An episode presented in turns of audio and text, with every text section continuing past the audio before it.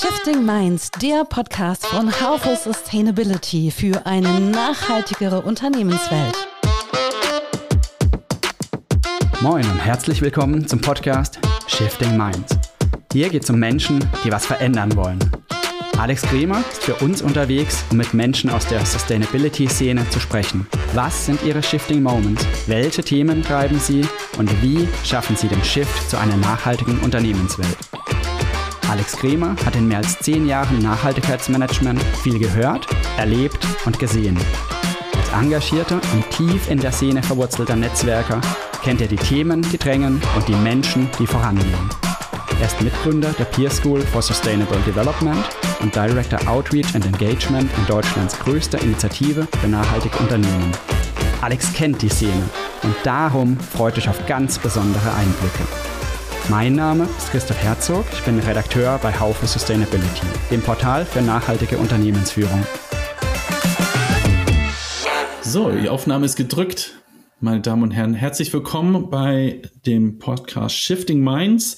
Heute zu Gast Klaus Fesel. Ähm, wir kennen uns nicht lange. Wir haben uns zweimal persönlich gesehen, aber virtuell schon doch einige Male. Wir kennen uns äh, pandemiebedingt äh, eher virtuell.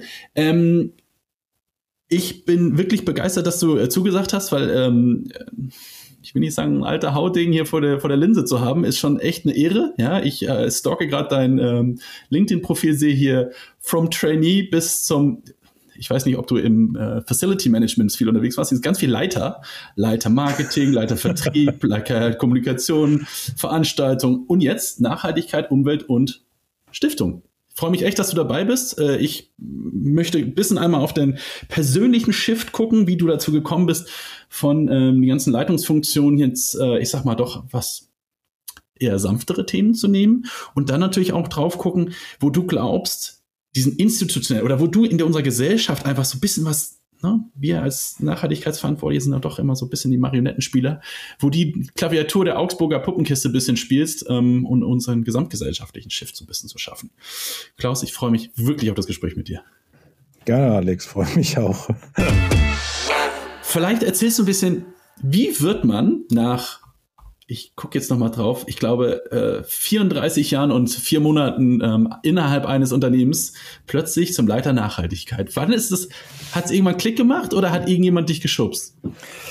Die einen sagen so und die anderen sagen so. Nein, es ist ähm, so, das Thema bewegt mich schon unheimlich lang mehr die ökologische Perspektive. Ich muss gestehen, dass ich ähm, seit 30 Jahren noch Mitglied der Grünen bin. Das kann man so oder so auch sehen. Äh, ich bin das aber aus Überzeugung. Das müssen wir aber ja nicht ausbreiten, aber kam oder kommen tat das aus der Perspektive, dass ich immer schon gesagt habe, dass man doch ökologische und ökonomische Themen gut verheiraten muss. Ich war schon immer der Auffassung, dass es kein Gegensatz ist, sondern ein Miteinander. Also bin ich da seit 30 Jahren in diesem Umfeld unterwegs und habe mich dort auch immer schon ehrenamtlich engagiert. Das ist ähm, im Unternehmen, weiß ich noch, nicht immer gutiert worden, ähm, weil das die einen das als falsche politische Ausrichtung vielleicht angesehen haben. Aber heute ist es ja State of the Art. Ein Foto mit Robert Habeck nimmt jeder. Und insofern war das vielleicht auch eine der Grundlagen für mein Engagement. Nein, aber es hat mich einfach lange begleitet äh, und privat immer begleitet. Da ist die ökologische Ausrichtung schon immer da gewesen, natürlich auch mit Höhen und Tiefen, muss man sagen, weil als ich damit angefangen habe, das war zu Zeiten, als gerade die Älteren unter den Hörern werden sich erinnern, der Waschbärversand gegründet wurde. Äh, damals war ökologischer Lebensstil nicht immer schön und nicht immer genussvoll, Alex. Den Wein, den ich damals getrunken habe, würdest du heute noch nicht mal als Essig zum Kochen nehmen. Ähm, und weil das schwierig war, hat dann das auch wieder ein bisschen abgenommen und mit zunehmendem Alter und Reife, muss man sagen, aber auch mit zunehmender gesellschaftlichen Entwicklung ist natürlich der nachhaltige Lebensstil bei mir doch wieder deutlich stärker geworden, weil es heute auch viel einfacher ist, als vor 30 Jahren sein Leben nachhaltig, umweltgerecht und ökologisch zu gestalten. Mhm. Äh, das ist ja wirklich besser geworden. Ich habe dann 22 Jahre vor allen Dingen Marketing und Kommunikation gemacht im Wesentlichen weil das Leidenschaft auch ist, Kommunikation und Sprache in jeder Form. Und ähm, ja, 2022 ist dann, äh, also 2021 ist mein Chef und Vorstand gegangen, einfach altersbedingt. Und das war auch für mich ähm, eine Variante nachzudenken, was macht man dann noch? Ähm, mhm. Passe ich überhaupt sozusagen zu dem Nachfolger? Und gleichzeitig kamen unsere Finanzvorstände, die Diana, auf mich zu, äh, bei der das Thema Nachhaltigkeit in der Ressortverteilung äh, des Vorstandes der DATIV angesiedelt ist und hat gesagt, Klaus, hast du nicht Lust dazu, das zu machen? Denn der Vorstand der DATIV hatte 2021 erklärt, DATIV soll klimaneutral bis 2030 sein. Okay. Und wir hatten schon immer einen Umwelt- und Nachhaltigkeitsbeauftragten, aber dann wurde irgendwie klar, es müsste halt jemand geben, der sich zentral darum kümmert. Äh, und eine Strategie formuliert und Systeme artikuliert, ähm, um das auch in die Organisation reinzubringen. Und da war ein leitender Angestellter, gerade recht ich selber, 2260 geworden, habe gesagt, Diana, das ist ein schönes Geschenk, das mache ich sehr gerne. Ich habe noch vier Jahre hier zu arbeiten äh, bei Dativ. Das ist eine ideale Zeit, um ähm, diese Themen in die Organisation zu tragen und so viel Governance einzuführen, dass das dann auch gut läuft, äh, wenn ich selber nicht mehr da bin. Äh, und so ist es letztendlich dazu gekommen. Also sicherlich war hilfreich, dass ich als alter Grüner bekannt war und äh, mit Interesse für das Thema. Sicherlich ist es auch hilfreich, dass ich aus der Ecke Marketing und Kommunikation komme, denn Nachhaltigkeitsarbeit in Unternehmen heißt natürlich wirklich viel Kommunikation, viel reden, viel überzeugen müssen, viel nachhalten, immer wieder neue Kontaktpunkte und Ansatzpunkte Punkte finden. Vor allen Dingen auch eine zielgruppengerechte Kommunikation, weil du die Menschen einfach da abholen musst, wo sie gerade stehen und gucken, wo sind ihre Bedarfe oder ihre Vorlieben, um Ansatzpunkte zu finden, sie zu bewegen, gemeinsam was damit zu machen. Denn Nachhaltigkeit ist ja nun nicht unbedingt immer Prio 1, ja, aber ja. muss halt immer mitgedacht werden und die Menschen dazu so motivieren. Da hilft, glaube ich, eine Vergangenheit im Marketing und Kommunikation sehr, sehr gut. Ja, ich bin völlig bei dir. Du, äh, du bist, bist du jetzt auch noch im Finance-Bereich aufgehangen, intern? Ja. Als, äh, ja, ja. ja? Okay. Also, weil das die Ressortverteilung ist so, ja, die Zuständigkeit ja. liegt äh, hier im, im, Bereich des, äh, der CFO. Ähm, okay. Und äh, das macht ja in Vorschau auf eine kommende Berichtspflicht auch durchaus Sinn, weil ja viel dann auch dort gemacht werden müssen. Wir auch, wenn wir berichten wollen, viele Themen und Zahlen, die heute sowieso schon in Finance gesammelt werden, letztendlich auch wieder vielleicht anders, aber wieder aufbereiten. Also ich bin darüber auch ganz glücklich und denke, das ist ganz gut. Wichtig für alle ist für mich, dass das Nachhaltigkeitsmanagement immer an der Vorstandsebene oder Geschäftsführungsebene hängt. Ja, man braucht das unbedingt als Sponsor, sonst kommt man im Unternehmen nicht weiter. Äh, und welches Ressort das ist, mag abhängig auch vom Geschäftsmodell des Unternehmens sein. Aber wichtig ist, dass man sozusagen an der Verantwortungsebene eins hängt, damit ja. man da auch gut was bewegen kann. Ja, da bin ich völlig bei dir. Sonst musst du, also ich glaube, es geht auch anders, aber da musst du zu oft zu, zu zufällig mit Absicht jemanden in der Cafeteria treffen, um dann einfach vielleicht mal eine abgesprochene Ebene überspringen. Ja, ja, weil es auch deutlich macht, also im Unternehmen deutlich macht, den Menschen, Mitarbeitenden, ähm, dass auch der Vorstand das Thema halt wichtig nimmt. Und bei Dativ steht auch der gesamte Vorstand hinter dem Thema, ohne Frage, auch der komplette Aufsichtsrat, mhm. da habe ich wirklich Glück.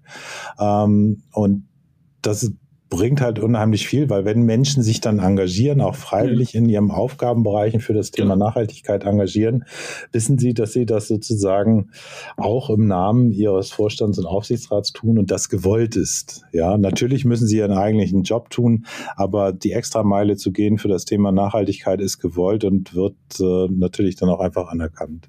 Ja, ja genau, absolut.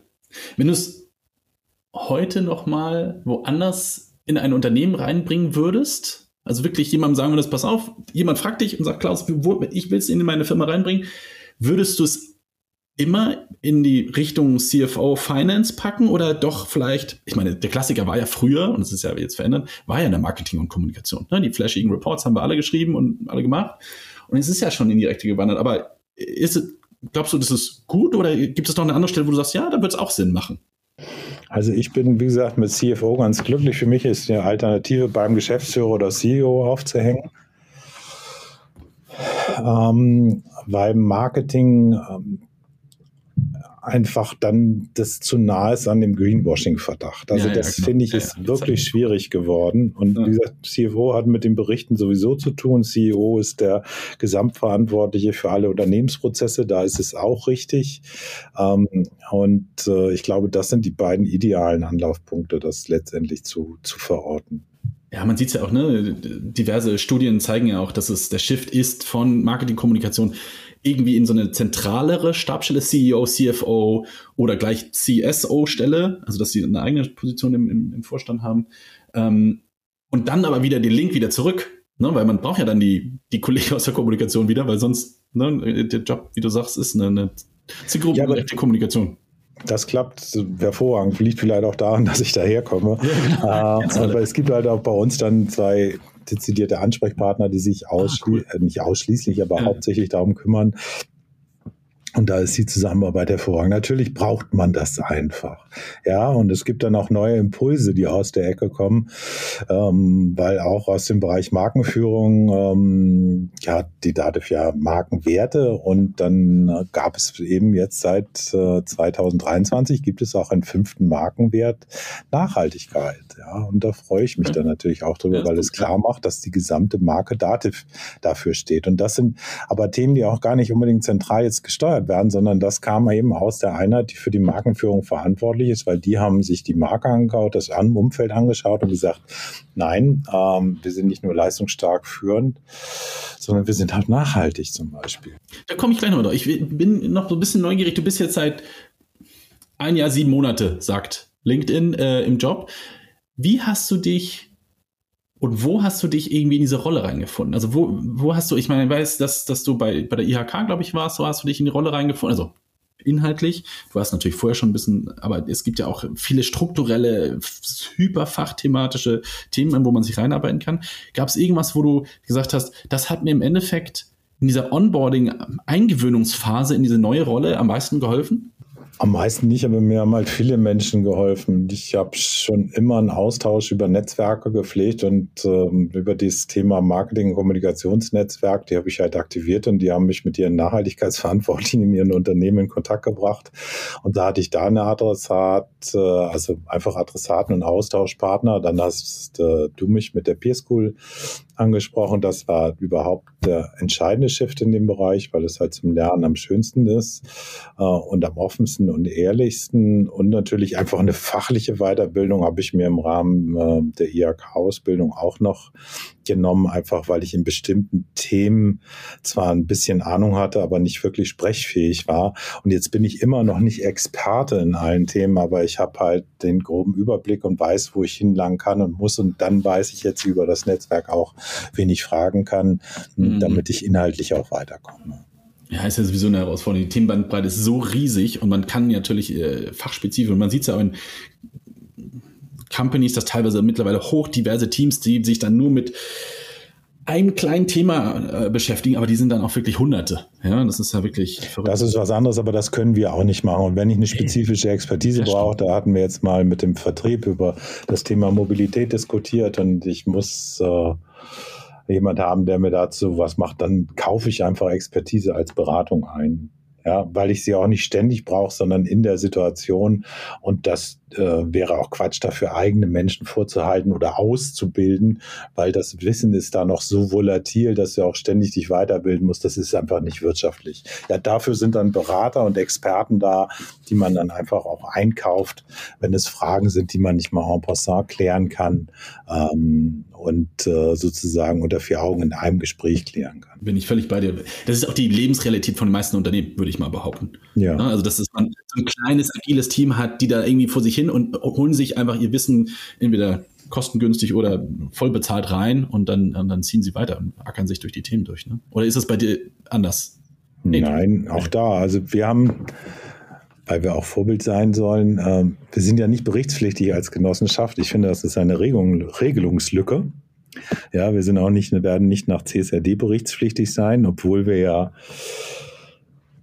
mit 1,4 Milliarden Euro Umsatz und mehr als 8.700 Mitarbeitenden groß genug wären. Ja, und es ist nicht vermittelbar, dass ein kleines KMU mit 600 Menschen CSRD-Bericht schreiben müssen und wir nicht. Aber nichtsdestotrotz wollen und werden wir das auch machen. Seit 2018 berichten wir auch freiwillig nach dem deutschen Nachhaltigkeitskodex.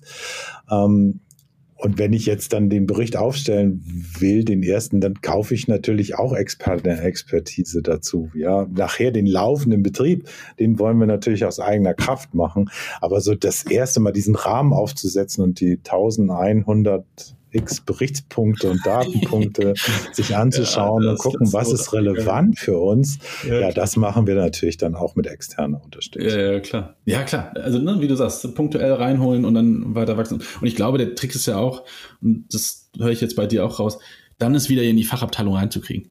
Ne, dass die Kommunikation weiß, die Finance weiß und so weiter und dass man ja selber sich wieder abschafft. Also wir selber können das als Strategie gar nicht alles machen. Wir brauchen das ganze nee. Haus und wie gesagt, das genau. haben wir auch institutionalisiert. Äh, es gibt heute, erstens grundsätzlich ist das Thema im Code of Business Conduct drin und dann gibt es eine Nachhaltigkeitsleitlinie, eine direktive Nachhaltigkeit, der alle mit DATEV-Mitarbeitern verpflichtet sind. Also da ist schon mal eine Governance drin. Wir sind ja auch ähm, ISO-zertifiziert im Umweltbereich ähm, und wir haben damit in allen Vorstandsbereichen auch mal zwei Nachhaltigkeitsbeauftragte, die wir als loses Netzwerk führen. Und wir haben eben auch so eine Community, ich nenne das ähm, unser, unser Green, Green, Green Team, ähm, von Mitarbeitern, die freiwillig in ihren Bereichen, ohne dass sie dafür eine Ressource haben, Auftrag, ja, aber gucken, egal ob sie in der Betriebsgasto sind, im Pricing, in der Softwareentwicklung, im Facility Management, was kann ich hier eigentlich noch besser machen und was habe ich für Ideen? Und das sind ja die Menschen, die es am Ende umsetzen. Ja, und wir genau. von der Strategie können nur Impulse geben. Und wenn wir strategische Überlegungen machen, dann nutzen wir diese Menschen, die es am Ende tun, als Sounding Board und zu sagen, ist das völliger Mist, den wir uns ja überlegt haben, oder ist das realistisch? Ja. ja, und nur in diesem Dialog kann das ja klappen. Ja, es können nicht eine Strategieabteilung mit vier Leuten ein ganzes Unternehmen mit 8700 Menschen umdrehen, sondern das können wir nur gemeinsam machen. Nee, das ist absolut, äh, bin ich bei dir. Ich habe äh, neulich mit einem Kollegen äh, zu den Green Teams gesprochen, die machen das auch sehr viel. Das, ich meine, ist ein super Mittel, ja. Ich will nur mal ein bisschen gucken. Wir haben jetzt so ein bisschen über deinen persönlichen Schiff gehört, dass du äh, vorhast, noch vier Jahre da dein positives Unwesen zu treiben. Ähm, wo glaubst du denn, dass du jetzt gesamtgesellschaftlich oder so ein bisschen, das ist jetzt ein bisschen ne, große fluffige Wolke, ähm, wo du wirklich einen Shift erzeugen kannst? Du mit deiner Company vielleicht, wo glaubst, dass du wirklich da was, was bewegen kannst? Ja, ich bin da ein bisschen, bisschen missionarisch schon unterwegs, weil mir das Thema eigentlich einfach wichtig ist.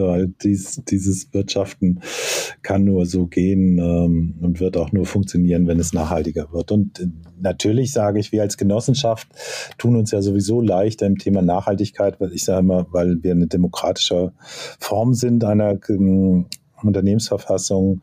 Wir haben auch keinen Shareholder, den wir mit einer Rendite von 20 oder 30 Prozent bedienen müssen und deswegen vielleicht die Umwelt ausquetschen zu Lasten, äh, zugunsten dieser Rendite, ähm, sondern wir haben zwei wesentliche Stakeholder. Das sind die Genossen, denen wir verpflichtet sind, weil in der Satzung der Förderauftrag drin ist. Und das zweite wichtigste Stakeholder waren immer unsere Mitarbeitenden, weswegen es Mitarbeitenden in Genossenschaften auch, denke ich, häufig besser geht als in anderen Unternehmen. Also die hat die Genossenschaft auch immer so eine, nicht im Sinne der Gemeinwohlökonomie, aber wir haben schon eine Gemeinwohl Orientierung, weil alles, was wir tun, auch jetzt als Dativ zum Beispiel, dient ja auch dazu, dass unsere steuerberatenden Mitglieder arbeitsfähig sind und ohne die steuerberatenden Mitglieder hat der deutsche Staat kein Geld. Also damit ist auch, begreifen wir uns schon ein bisschen als Backbone ja. auch des Mittelstandes und der Wirtschaft. Und das möchte ich natürlich jetzt aus meiner Interessenlage nutzen und sagen zu, über die 40.000 Genossen, auch an die zweieinhalb Millionen kleine und mittelständischen Unternehmer, die da dranhängen, zu kommen und auch die zu motivieren, rechtzeitig und bevor irgendeine Regulatorik sie erfasst oder bevor sie müssen, sie zu Wollern zu machen, dass sie auch jetzt schon sich im Bereich Nachhaltigkeit engagieren. Ähm, das hat eine Herausforderung, weil der deutsche Steuerberater leidet wie viele andere Branchen auch unter dem Fachkräftemangel und ist in seinem Kerngeschäft schon sehr angespannt äh, und ist noch nicht der aktive Treiber dieser ökologischen Transformation. Ähm, aber ich glaube, dass er dazu gemacht wird und dazu kommen wird, weil auch kleine und mittelständische Unternehmen spüren jetzt, dass sie schon was tun müssen. Ja, teilweise, weil sie Lieferant größerer Untereinheiten oder Konzerne sind, wo sie einfach heute schon eine Mitteilung kriegen, wenn du bis 2030 nicht klimaneutral bist, du mein Zulieferer, bist du nicht mehr mein Zulieferer. Und spätestens dann wird es kritisch, Nachhaltigkeitsmanagement einzuführen. Dann sind da die Banken und Kreditinstitute. Und wenn man mit Sparkassen und Volksbanken spricht, und was ich auch mache, hm, die ja auch diese mittelständischen Kunden vor allen Dingen haben, auch die informieren über Firmenkundenberater schon zu den Themen und motivieren ihre Mittelständler, sich auch zu kümmern, weil sie sagen, hör zu, sonst gibt es vielleicht irgendwann kein Geld mehr oder es wird teurer. War vor zwei Jahren noch egal, aber inzwischen sind die Zinsen wieder so, dass das ein relevanter Faktor sein kann, wenn du ein halbes oder ein Prozent sparst in dieser Finanzierung. Und letztendlich als dritte Komponente kommen auch die Versicherer inzwischen, je nach Geschäftsmodell. Und vor allem, hast du eigentlich ein nachhaltiges Risikomanagement? Kennst du deine Umweltrisiken? Weil sonst versichern wir dich gar nicht oder es wird halt entsprechend teurer. Und dann ist es völlig egal, wie groß dein Unternehmen ist, sondern du kommst halt dazu und muss handeln, ja, auch im Bereich Nachhaltigkeit und was machen. Und diese Welle, die würde ich gern mit unterstützen und nutzen und rechtzeitig, äh, wie gesagt, über die Genossenschaft einmal Vorbild sein in meiner eigenen Berichterstattung als Genossenschaft und dann natürlich über unsere Informationskanäle dafür auch letztendlich Informationen machen und Werbung machen und bereitstellen, ähm, dass äh, sich Genossen und ihre Mandanten auch schon in diese Richtung mit bewegen. Das wäre so mein Ziel für die gesellschaftliche Transformation. Ja, klar, das ist jetzt auch das ist eine Riesenfrage, aber ich fange mal so, fange mal groß an, um dann auf die Wie-Frage mal so ein bisschen rumzuhacken, jetzt die, die nächsten Augenblicke, aber es ist ja ein langer Weg. Ne? Du hast deine Genossen, die, wie du selber sagst, ich kenne meinen Steuerberater, den kriege ich nie ans Telefon, ja. Ähm, wie, wie packe ich das, dass ich die aktiviere und dann eigentlich deren Kundschaft, ja, hast du, äh, was ist da deine Vorstellung, wie, oder vielleicht aus anderen Kampagnen, die ihr gemacht habt? Ich meine, da ist ja deine Historie in Marketing und Kommunikation, das habt ihr ja nicht nur einmal gemacht. Ne, ihr wollt ja dann schon, finde ich sagen, durch eure Supply Chain durch, aber auch durch eure Wertschöpfungskette ja durchkommunizieren in die, die zweite Stufe, die ja eigentlich nicht einfach ist.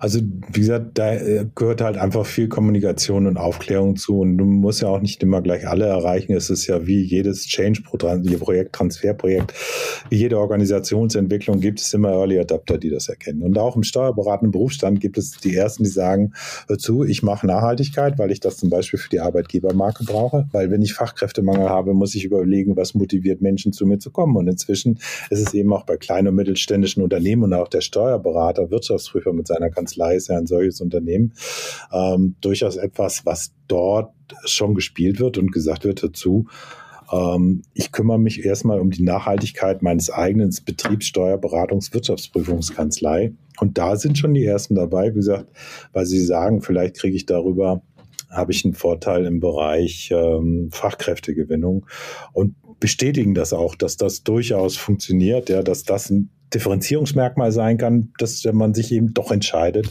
zu dir und zu gehen und nicht in die andere Kanzlei. Also das ist, glaube ich, ähm, ganz wichtig. Und sie spüren halt eben auch, wie gesagt, dass erste Nachfragen von KMUs kommen, weil die angesprochen werden von größeren Unternehmen. Was macht ihr da eigentlich in Sachen Nachhaltigkeit? Mhm. Wie geht ihr damit ja, genau.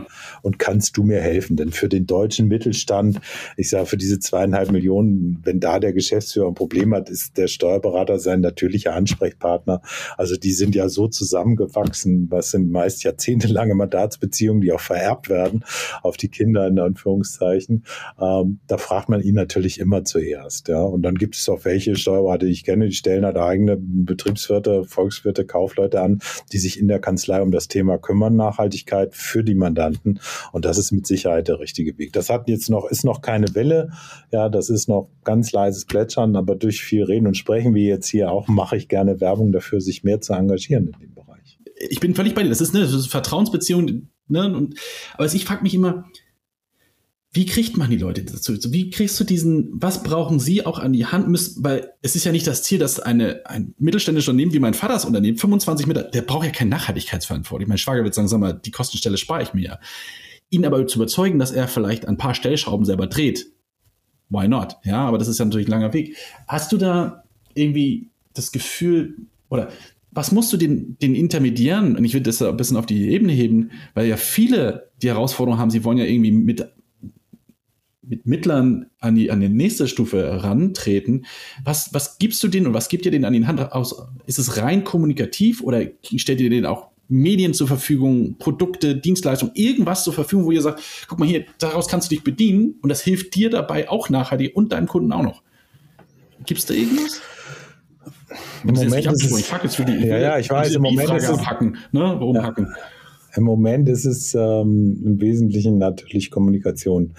Ja. Und äh, zweitens ist, wir werden nie Software in dem Bereich machen, weil das wirklich nicht unsere ja. Kernkompetenz ist. Aber wir haben ein großes Ökosystem und auch einen Marktplatzgedanken, wo ich mir schon vorstellen kann, dass wir dann entsprechende Lösungen zum Beispiel zur Nachhaltigkeitsberichterstattung oder für eine CO2-Bilanz onboarden und so die Marktkomplexität für unsere Intermediäre, den steuerlichen Berater reduzieren und ihm einfach eine Empfehlung geben. Also das ist, glaube ich, ähm, das Weiteste, was wir letztendlich denken können im Moment.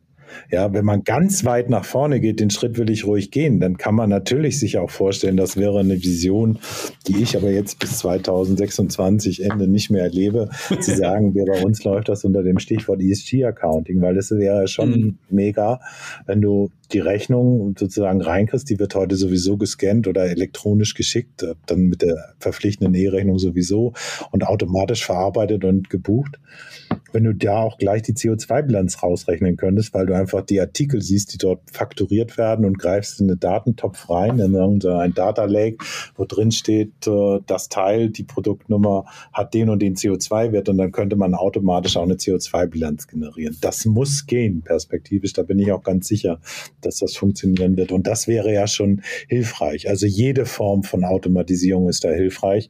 Und auch bei unseren Mitgliedern und Genossen ist ähm, das Thema Automatisierung oder künstliche Intelligenz und Automatisierung keinesfalls Angst besetzt, sondern hoffnungsbelegt, weil sie einfach hoffen, dass sie damit äh, ihre Arbeitskräfte und Fachkräfte, die sie haben, effizienter einsetzen können und von Routine und Standardtätigkeiten entlasten können. Also in dem Bereich hoffen wir natürlich weiter hilfreich zu können. Da arbeiten wir auch sehr stark dran also die Standardprozesse des Steuerberaters einfach schlanker und effizienter zu machen, damit er mehr Zeit für die Beratung hat oder mehr Zeit auch hat, intermediär zu sein. Und auch steuerliche Berater arbeiten heute in vielen Netzwerken und ich glaube, da ist die richtige Strategie für die dann auch, sich mit qualifizierten Nachhaltigkeitsberatern zusammenzutun, ob sie die jetzt einstellen oder ob sie die fallweise beschäftigen für Beratungsaufträge und vermitteln, weil wie in deinem Beispiel, das 25-Personen-Unternehmen braucht keinen Nachhaltigkeitsmanager, das ist einfach zu teuer.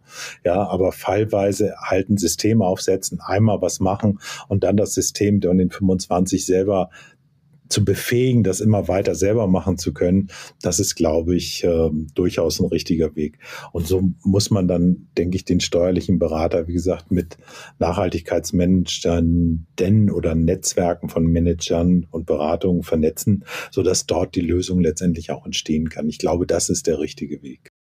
Ja, wie du sagst, viele werden ja ihren Kernkompetenzen nachher abgeskillt, äh, ne, so aufgeschlaut und dann wird es zum Daily Business, ne? Wie du sagst, so dieses Zukunftsbild, hey, wenn das irgendwann ein, ein Usus ist, dass du ein gesamt ein, ein, monetäres und ein nicht monetäres Bild einer Company äh, automatisch erzeugst, dann ist es Teil des Business. Das müsste halt ein langer Weg. Ne? Und ich, ich wollte gar nicht anregen, dass du jetzt die, die äh, Unternehmensstrategie eurer Company öffentlichst, sondern einfach nur zu überlegen, ne, was ist, wo, was gibt man den Intermediären auch an die Hand, sodass die dann ja weiterziehen können. Ne? Ich habe es in anderen Kontexten oft aufbereitet, um zu sagen, pass auf, bitte lauf jetzt mal weiter, weil in meiner Wertschöpfungskette ist viel Mist drin gewesen damals.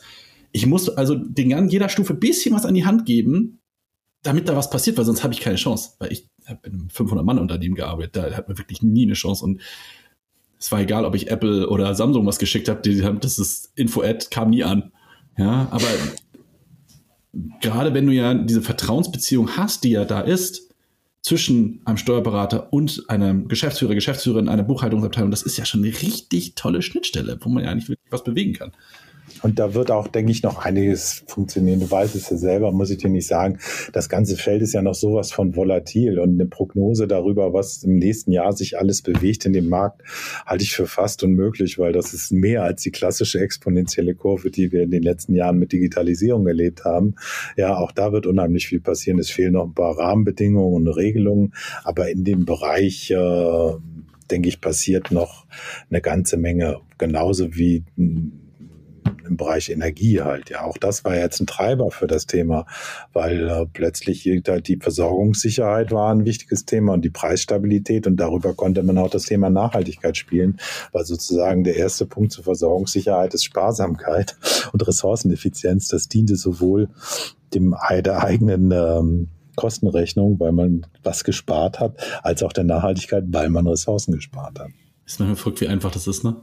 Und dort muss man halt für jeden die passenden Andockpunkte finden. Wie gesagt, bei einem Unternehmen kann es dieses Thema Ressourcenverbrauch sein, Lieferkette und Versorgungssicherheit. Beim nächsten ist es halt soziale Nachhaltigkeit, einfach wie gehe ich mit Mitarbeitenden um, wie kann ich mich als Arbeitgebermarke äh, differenzieren.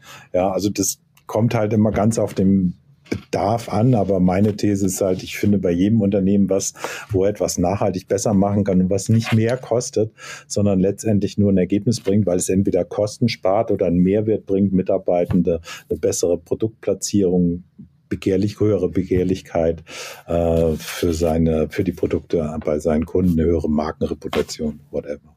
Ja, ich weiß, dass äh, gerade im, im, bei Haufe, wo ja dieser Podcast läuft, gibt es auch viele Geschäftsführerinnen und Geschäftsführer, die zuhören oder auch immer mitlesen. Hast du vielleicht noch einen Tipp? Wo fängt man an? Das ist eine riesige Frage, es tut mir leid. Das ist eine riesige Frage, die aber im Grunde auch einfach letztendlich zu beantworten ist. Ja, sich einfach im Kreis der Geschäftsführung oder auch wo man weiß, so grüne Mitarbeiter oder whatever man hat, zusammenzusetzen und einfach erstmal aufzulisten, was gibt's schon für Nachhaltigkeitsinitiativen überhaupt? Ja, was machen wir denn schon? Ja, wo können wir drauf einzahlen? Da gibt's auch Leitfäden der IAKs anhand der 17 SDGs, was man machen kann, egal wie, aber man kann einfach mal Brain und Hirn, was tun wir dann schon, wird überrascht sein, dass es doch schon äh, einiges in dem letztendlich in dem Bereich auch gibt, ja, sich zu überlegen, was habe ich für Stakeholder? Also wer hat überhaupt könnte Anforderungen haben? Interessiert das Thema Nachhaltigkeit meine Kunden, weil sie das toll finden oder weil sie es vielleicht selber klimaneutral werden müssen, weil sie woanders zuliefern müssen? Also ist es für die relevant? Ist es für meine Mitarbeitenden relevant? Ja, ist es für meine Kommune relevant, in der ich meinen Firmensitz habe und äh, was auch immer? Und welche Themen ergeben sich aus diesem diesen beiden Betrachtungen, also nach dem Motto, was habe ich schon da und was erwarten meine Stakeholder, was habe ich da für Chancen und Risiken in der Ecke und dann kriegt man schon die ersten Themen raus, die man letztendlich auch priorisieren und bearbeiten muss und kann sich dann überlegen, welchen Ambitionsgrad ist da. Also ich habe die Themen, ja, Kreislaufwirtschaft, Energieeffizienz, soziale Nachhaltigkeit, Mitarbeitergewinnung, was habe ich da für ein Ambitionsniveau und was habe ich da für Ziele und wer meldet sich auch im Unternehmen oder wo sehe ich die Verantwortlichkeit, dass ich einen Treiber definiere, den ich dann, und dann kommen wir auf den Anfang unseres Gesprächs, genau. möglichst gleich nah an der Geschäftsführung aufhänge, genau. äh, damit die letztendlich auch was machen können. Also man kann relativ smart anfangen. Ja, es gibt ja auch keine Hemmschwelle. Ja, einfach sich mal drei Stunden Zeit nehmen vor Mittag zu sagen, was machen wir eigentlich alles, was verstehen verstehen wir unter Nachhaltigkeit und was könnten erste Themen sein, die wir aufgreifen und wo wir auch Quick Wins für uns erzielen und durchaus Quick Wins auch im Sinne Kosteneinsparung. Ja. Also da geht immer was. Das ist für mich gar ich glaube, Wir sind Frage. uns da einig. Ich habe diese Debatte schon oft in, ja. in anderen Kontexten, wo ich denke, aber dein Kunde will's? ich wette mit dir, mindestens zwölf Mitarbeiter wollen es auch. Ne? Ähm, und dann, aber es ist ja oft diese Angst, wo fängt man an? Das Thema ist groß. Oder man, man fokussiert auf die, und ich mag es kaum sagen, aber auf die guten alten ähm, Papierbecher und nicht auf die Themen, wo es wirklich ums Eingemachte geht. Ne? Wo du jetzt auch gesagt hast, hey, wir müssten eigentlich gucken, dass es mittel langfristig, ganz langfristig ein holistisches Bild einer Company gibt und nicht nur die finanzielle Geschichte. Das ist ja ein ganz anderer Impact, als zu sagen, wir benutzen keine Pappbecher mehr. Ja, aber alter konfuzianischer Leitsatz, seine große Reise beginnt mit einem ersten Schritt und einfach losgehen. Und es ist wirklich ja. einfach. Und natürlich fängt man nicht an mit den Themen, wo man sagt, das geht sowieso nicht, sondern guckt, was geht. Das ist aber auch wie jede Organisationsentwicklung im Unternehmen. Ich nicht mit den Betonköpfen anfange, sondern mir die Leute aussuche, die Bock drauf haben und die Lust haben. Und dann breitet sich das aus. Ja, dann habe ich irgendwann 40 Prozent an Bord, 60 Prozent und 80 Prozent. Und die letzten 20 Prozent, da sage ich, ja, so what, die altern halt irgendwann raus oder auch nicht. Aber ich kann nicht alle mitnehmen, weil wenn ich da meinen Blick zuerst hinrichte, ja, dann passiert auch nichts. Ja. ja. Und Energie ist immer da, wo die Aufmerksamkeit ist. Und das ist eine Energie, die ist kostenlos, nachhaltig und kann auch recycelt ja. werden.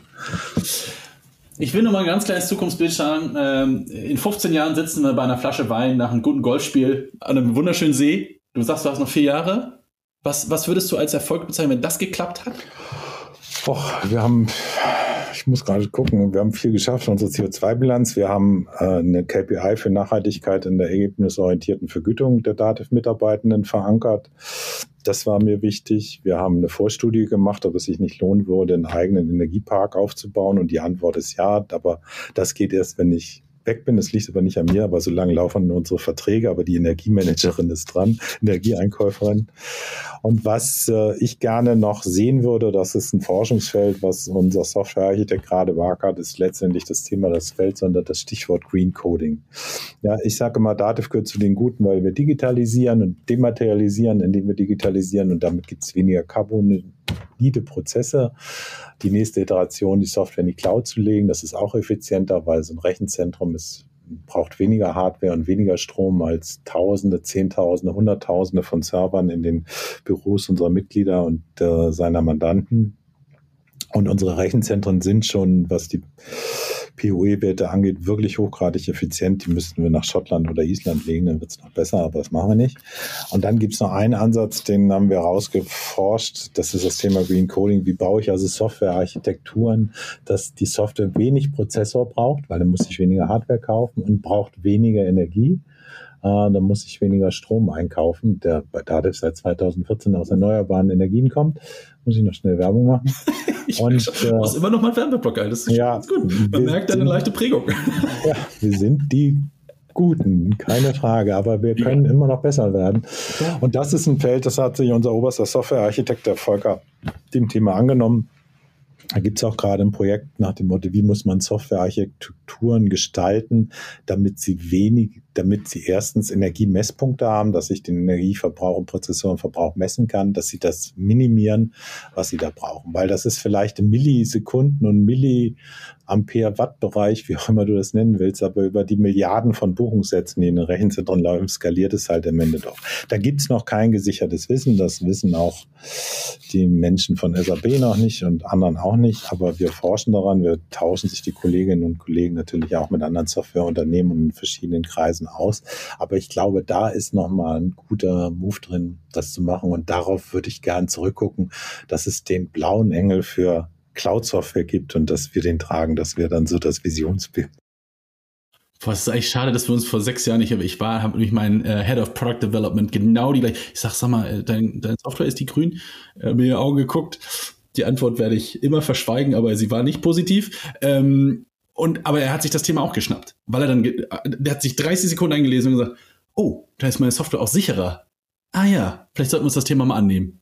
Ne, du ja. hast weniger Data Junk drin und die ganzen Sachen, die einfach die Serverpacks hochlaufen lassen, aber er sagt, der Server kostet halt nichts, ja, ähm, ist egal. Aber er sagt, das hat so viele Aspekte neben der Nachhaltigkeit. Er sagt, das macht schon, ja. da hat er sich auch, aber er hat auch festgestellt, das ist noch ein weites Feld, aber es ist cool, dass ihr dran seid wie gesagt, da hat es mir, als du vorhin so ein bisschen im Vorgespräch ähm, ein sanftes Nerdfest im Bereich gestartet hast, wo ich dachte, oh ja, da war ich auch voll drin, weil das, da ist das, wo du, und das ist auch so ein bisschen wieder ein Sprung zurück, plötzlich jemandem was an die Hand gibst und sagst, pass auf, du benutzt dein Produkt einmal weiter, das, das ist schon gut. Das ist, das, das hat viele Effekte, ähm, die einfach für uns alle gut sind. Ja, also das ist schon echt deshalb ein spannendes Feld. Und ich bin mal gespannt, was so die nächsten Jahre rauskommt. Ne? Was, weil es muss ja auch eine ganz andere Lernkurve an Coding und Entwicklung, Softwarearchitektur und Systeme und sowas und Hardware und sowas geben. Ne? Ich bin aber sehr optimistisch, weil also ich habe ja. zumindest hier bei der Dativ das Glück, egal in welchem Bereich ich gucke und dann mit den Ideen zum Thema nachhaltig kommt, gibt es immer unheimlich viele Menschen, die wirklich Lust darauf haben und die auch intrinsisch motiviert sind, das zu tun. Und das ist der sicherste Weg, dass es auch zum Erfolg führt. Das mag mal schneller und mal langsamer gehen, weil es mal gibt es mehr, mal weniger Leute, aber es gibt immer genügend mhm. Menschen, die mittun. Und das ist wirklich das ist ein großes Geschenk für mich als Nachhaltigkeitsmanager, wenn du einen Vorstand hast, der Lust darauf hat, einen Aufsichtsrat, der das unterstützt und dann noch unheimlich viele Mitarbeitende, die ja. mitmachen. Deswegen sehe ich da der grünen Zukunft der grünen. Ja, wir tragen die Unternehmensfarbe grün. Seit 1966 bin ich wirklich optimistisch. Ich höre raus, die Rahmenbedingungen sind doch schon sehr förderlich. Ich glaube, den nächsten Podcast-Gast nehme ich mal jemand aus der Waffen- Konzernen, börsennotierten Industrie. Also wir haben ja auch einen regionalen Austauschkreis in Nürnberg äh, initiiert und da ist zum Beispiel neben Uwex auch ein Familienunternehmen, ja. aber auch Scheffler mit dabei und die haben natürlich einfach ob ihres Geschäftsmodells ganz andere Herausforderungen. Ja, klar. ja Jeder. das ist gar keine Frage. Du kennst ja bei euch auch aber die Baustellen und trotzdem sind sie alle dabei, weil ja, viele sagen, ja, es ist auch ein Differenzierungsmerkmal im Wettbewerb und wir werden als Unternehmen nicht überleben, wenn wir nicht in diese Ecken und Themen investieren werden. Also es ist einfach businessrelevant und nicht mehr nice to have. Genau. Und was wir ja auch besprochen haben, es hat ja so viele, es ist so, so viel, wo du einfach dann auf mehr, mehr Geld einzahlst oder weniger Kosten. Ja, also das zahlt auf ganz klassische Business-Entscheidungen ein. Und das finde ich immer so spannend, dass da ein paar Augen aufgehen. Ähm, und ich bin, bin echt begeistert, dass du das mit deiner vielen Erfahrung auch einfach bestätigst. Ja, weil man kann das ja auch ganz anders nochmal betrachten. Danke, Klaus. Ich bin echt gespannt, äh, wenn wir, ich, ich stelle uns gleich mal den Termin ein äh, am See. Ich frage mal die Astrid, ob ich die Bude kriege äh, am, am, am See unten.